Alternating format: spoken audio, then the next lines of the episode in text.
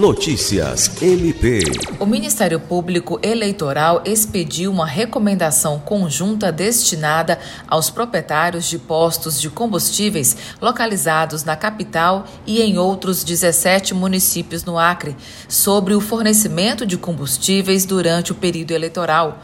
O documento, assinado pelos promotores eleitorais Almir Fernandes, Bianca Bernardes, Juliandro Martins, Júlio de Medeiros, Lucivan Neto, Neri, Thales Tranin, Thales Ferreira e Tiago Marques elencam 11 medidas recomendadas aos comerciantes. A recomendação destaca que os proprietários de postos de combustíveis devem firmar contrato formal escrito prévio com os candidatos, partidos ou coligações, contendo placas dos veículos que serão abastecidos por ticket e identificando a pessoa física que receberá o combustível por nome e CPF e não devem emitir tickets ou vales sem a existência do contrato, que deve estar facilmente disponível para consulta do MPE. Alice Regina para a Agência de Notícias do Ministério Público do Estado do Acre.